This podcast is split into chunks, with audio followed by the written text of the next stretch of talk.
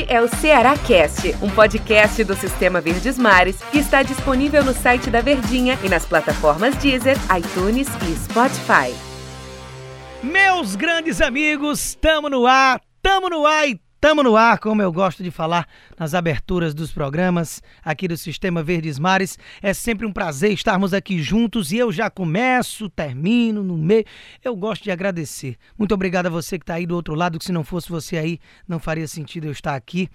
Você que arruma um tempinho no seu trabalho, na academia, no trânsito, no ônibus, onde quer que seja, arruma uma brechinha. Se não dá para ver de um estirão só, pausa, depois termina, mas está sempre procurando se informar pelas plataformas que você tem à sua disposição para informar. E o Sistema Verdes Mares traz para você o podcast, essa novidade que já não é mais nem novidade, você já está é acostumado. E em especial para o torcedor alvinegro, além de todos os amantes do futebol de uma forma geral, esse é mais um Cearacast que vai tendo início e eu agradeço demais a sua companhia. E o que é que nós vamos falar hoje, Daniel? Aqui Daniel Rocha que vos fala para quem não me conhece.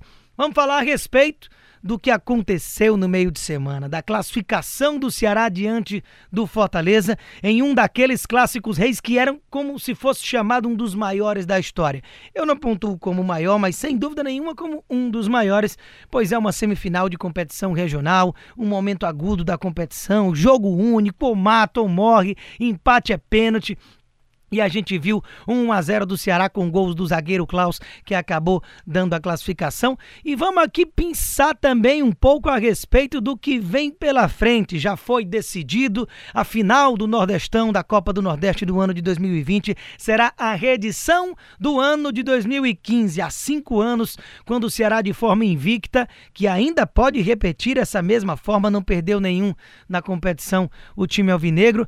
Naquele ano, em 2015, bateu o time do Bahia, bateu lá e bateu cá. 1 a 0 na Fonte Nova, 2 a 1 na Arena Castelão. A diferença é que tinha a presença da torcida. Era a final dos 100 mil, né? A gente teve 40 mil na Fonte Nova na ida com 1 a 0 gol do Ricardinho e na volta com gols dos zagueiros Gilvan e Charles. E o Bahia diminuiu com o Max Biancucci e 60 mil no Castelão. Aí fez 60 aqui, 40 lá, 100 mil no geral, toda aquela atmosfera. O Ceará foi campeão da Copa Copa do Nordeste. E a gente tem a reedição dessa final. A diferença é que agora, além de ser em território baiano apenas, a gente não vai ter o encanto, a magia do torcedor, que é a principal função do futebol, é servir a torcida. Futebol existe por causa do torcedor, mas é um mal necessário, a gente já está cansado de saber. Nesse ano até de 2020 vai ser difícil imaginar é, aglomerações de tipo de torcida no estádio. Quem sabe no ano que vem a gente já possa ir vivendo esse momento que faz toda uma diferença. Mas ali dentro das quatro linhas o Bahia venceu confiança e se qualificou para encarar o Ceará em dois jogos. E a respeito do clássico rei da última terça-feira, algumas mudanças que o Guto colocou no time titular que chamou muita atenção no período que saiu ali a escalação. Algumas a gente já imaginava.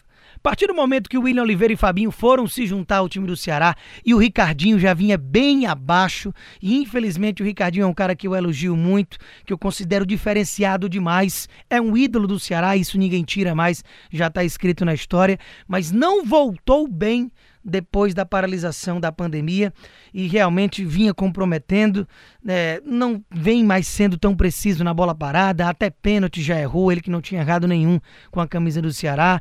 Num erro de passe dele, que é o seu principal fundamento, gerou o contra-ataque do Vitória, que acabou tendo que ser necessária a expulsão do Luiz Otávio, que tirou o xerifão da zaga alvinegra do jogo contra o Tricolor. Então, essa, essa má fase do Ricardinho e a ida de Fabinho e William Oliveira já chamava atenção pelo que poderia vir para esse clássico da última terça contra o Fortaleza Válido pela semifinal. E a gente viu realmente o Fabinho escalado como segundo volante ali ao lado do Charles formando meio-campo, o que deu certo, o que deu mais consistência ao meio, deu mais suporte à ponta direita do time do Ceará, já que o Fernando Sobral, que foi outro monstro, que não aparece ofensivamente. Por isso eu não queria muito ele de ponta. Eu preferia ver mais o Sobral na vaga que o Fabinho jogou, na vaga do Ricardinho como segundo volante, porque é a sua posição de origem e ele se caracteriza mais pela marcação, por ser aquele cão de guarda incansável e foi incansável durante os 99 minutos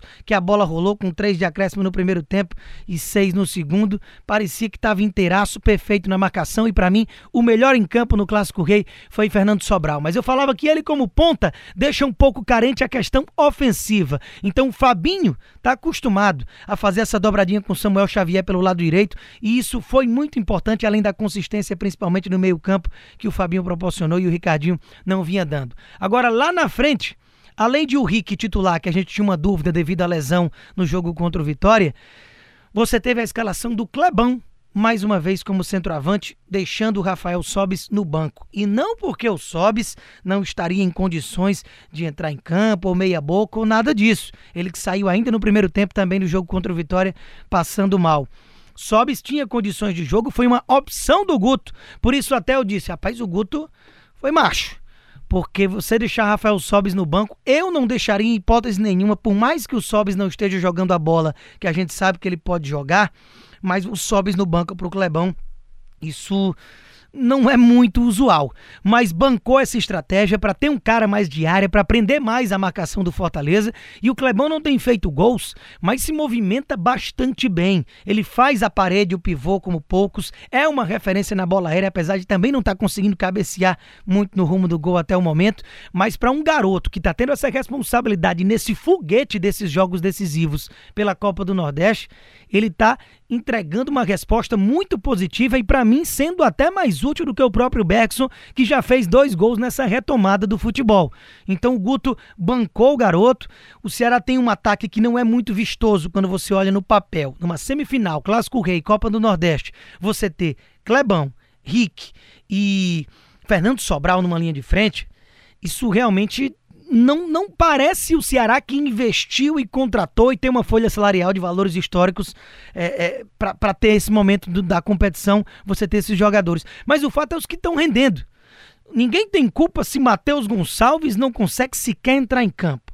Se o Wesley, que é a segunda maior contratação em valores da história do futebol cearense, passou mais tempo no DM do que à disposição e agora a disposição também não tem a confiança do treinador de entrar e mostrar o seu trabalho. Se Leandro Carvalho, que estando bem, é um titular absoluto, visivelmente não tem condição de jogar meia hora em alta intensidade ainda, fica complicado. E esses garotos é que estão entregando uma boa resposta ao time do Ceará e colocaram o Ceará numa final de Copa do Nordeste. Então é preciso ponderar os pontos de que quem deveria estar rendendo mais não está rendendo é nada. O Lima é outro que jogou bem contra o Barbalha no primeiro jogo da retomada e depois sumiu. Entrou muito mal também no clássico da terça-feira, desplugado, parece que sem alma, desconecto do jogo. Isso tem feito realmente muita falta para o Ceará. Essas peças que têm mais experiência e que demonstram mais uma cancha, né, uma pompa, eles não estão jogando nada. Então, que bom que Clebão, que Rick, que Jacaré, esses caras estão dando uma boa resposta. O Vina é outro que durante o jogo aparece um pouco sumido, mas é o cara da assistência. Ou ele faz gol, seja batendo pênalti ou com bola rolando, ou ele dá assistência como deu pro gol do Klaus.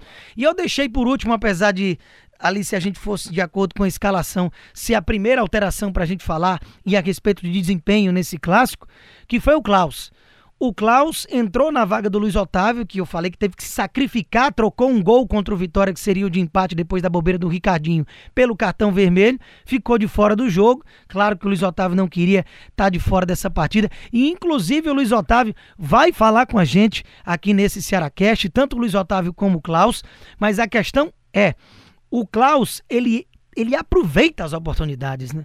Porque ele veio para ser um reserva no primeiro momento de temporada. Thiago Panhussá e Luiz Otávio formariam a zaga. No primeiro jogo da temporada contra o Frei Paulistano, acaba que o Panhussá se lesiona e perde a posição para o Klaus, que já tem quatro gols na temporada, sendo dois deles em clássicos. Já tem dois gols em clássico rei. Então o cara não só defensivamente preciso no tempo de bola e um baita zagueiro lá atrás, mas sendo muito importante de forma ofensiva, marcando gols. Com quatro gols é um dos artilheiros do Ceará na temporada. Para você ter uma ideia, o Chico com cinco gols até quase o fim da temporada era o artilheiro do Ceará na temporada de 2019. Para você ver a importância do jogador, até mesmo na questão de gols marcados, o que não é uma obrigação nem uma exigência para um zagueiro. Então, mais uma vez, ali ao lado do Panhussá, dessa vez, fez uma boa dupla de zaga. Eu acho que o Eduardo Brock, apesar de ser um zagueiro interessante, ele tá sim um nível abaixo desses outros três. E aí o Ceará tem um problema, né? Para a questão do, do, da, do, dessa final, porque tem uma cláusula, o Thiago Panhussá pertence ao time do Bahia, e se fosse o Bahia, como realmente ficou consumado após o Bahia vencer o Confiança, o adversário na final, Thiago Panhussá só jogaria com o pagamento de uma multa. Essa multa que o Ceará já disse que não vai pagar, e você tendo Luiz Otávio e Klaus, está de ótimo tamanho. E você ainda perdendo um desses, porque o Luiz Otávio está pendurado com dois cartões amarelos, se ele toma no primeiro jogo do sábado é, o cartão, na terça-feira na finalíssima ele está fora. Aí entraria o Brock, e aí você já não teria nenhum no banco. Então, em matéria de números, já começa a preocupar um pouco. Mas o Klaus é um cara que vem passando uma confiança absurda para o time do Ceará nesse momento vem sendo uma peça importante não só no quesito de, eh, defensivo, como eu vinha falando, mas também marcando gols.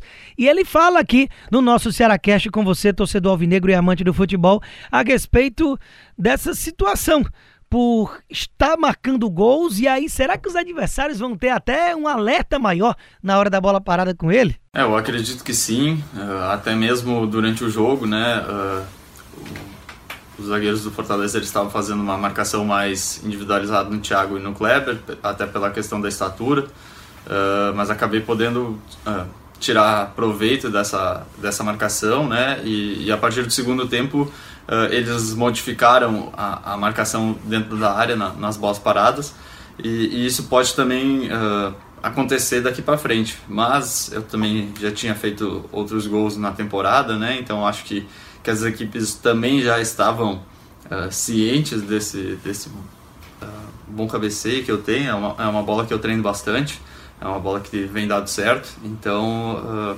Acredito que sim, que, que eles vão marcar mais forte, mas eu tenho que uh, me adaptar a isso e, e tentar uh, continuar fazendo uh, essa boa bola parada ofensiva. E agora, né, na final, eu, uma coisa que eu confesso que não entendi também, mas talvez questão de datas, compromissos, patrocinadores, né, que nesse momento que a gente está vivendo tudo de forma é, de, de exceção, que é tudo muito pontual pela emergência que a gente vem vivendo, a final da Copa do Nordeste poderia ser em um jogo também, até para reduzir datas, né? Mas serão em dois jogos. Isso tem alguma diferença? O Klaus também falou a respeito disso. É claro, uh, um jogo de mata-mata, né? de mata-mata, uma partida só, é, é, com certeza diferente, porque é tudo ou nada, né? Tu tem que ir para a partida para vencer, tu tem que às vezes reorganizar a equipe para sair vitorioso e passar de fase. Agora são dois jogos, muda um pouco, muda um pouco o jeito de jogar. Talvez no primeiro jogo as equipes vão se estudar um pouco mais. Uh, tem a questão do, do, campo ser neutro também, né? Uh, muda um pouco porque não tem a questão uh, do campo favorecendo alguma equipe. Então eu acho que vai ser diferente sim e, e a partir de hoje a gente tem que já começar a pensar nessa final para mentalizar bastante o time adversário hoje à noite que, que vai ser definido e, e sair daqui com, com esse título. E para a gente fechar a participação do Klaus aqui no nosso Cearacast, a respeito de se você é um zagueiro artilheiro, né? Se você tem esse plus, além da qualidade defensiva, que é o que o Klaus vem demonstrando, tem alguma vantagem? Mas a vantagem é que a gente uh, pode fazer o nosso trabalho uh, bem feito lá atrás, na parte defensiva, né? E, e, pode também ajudar a equipe na parte ofensiva. Acho que, como a gente pôde ver ontem, né? Uh, um gol de zagueiro pode mudar o jogo, um, um gol de uma bola parada muda o jogo e, e nos colocou na final. Então é uma, uma, uma coisa muito uh, proveitosa que, que a gente tem que, uh, tem que ver da melhor maneira e continuar treinando, continuar botando em prática para ser cada vez melhor durante a temporada sem dúvida nenhuma que é, que é proveitoso e é importante. O cara que está fazendo gol e ainda fazendo a sua função, que não é essa a principal, você só tem a ganhar e agrega ao jogador. E também, nas nossas participações de jogadores aqui nesse Ceará Cash, nós vamos falar com o Luiz Otávio, que era justamente quem o Klaus teve que substituir por conta do cartão amarelo. E também a, a situação de que ele tá pendurado e aí, Luiz Otávio? Mais uma vez você pode acabar ficando de fora de um jogo importante e seria uma finalíssima. no caso de levar um cartão amarelo no sábado, no primeiro jogo contra o Bahia. Será que isso aí vai, vai mudar algumas posturas sua dentro de campo? claro que eu não vou querer levar o cartão e ficar de fora, mas eu não tenho receio nenhum não. Eu quero ajudar o Ceará a contribuir e se acontecer, caso aconteça, espero que não, né? É, quem entrar no, no, meu lugar né, vai estar tá substituindo a altura com certeza.